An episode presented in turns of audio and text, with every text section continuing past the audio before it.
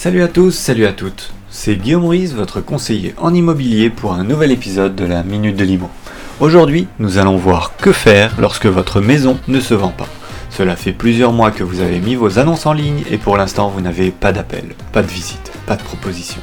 Il va falloir changer quelque chose. Lorsqu'un bien immobilier ne se vend pas, le problème peut venir de deux sources. La première, le prix. Et dans ce cas-là, je vous renvoie vers l'épisode 6 de la Minute de Limo. La mauvaise nouvelle, c'est que c'est rarement parce que le prix est trop bas qu'une maison ne se vend pas. Une fois le prix bien fixé, tout est affaire de communication et de commercialisation. Vérifiez que votre annonce est en ligne sur les sites les plus porteurs, puis vérifiez la qualité de vos annonces. Mettez-vous à la place des acheteurs quand vous regardez vos photos. Si vous avez des visites mais que vous n'avez pas d'offres, récoltez les avis de vos visiteurs. Ce sont eux qui vous donneront les meilleures informations pour savoir pourquoi vous ne vendez pas. Et voilà, vous savez déjà tout. Je vous dis à demain pour un nouvel épisode de la Minute de l'Imo.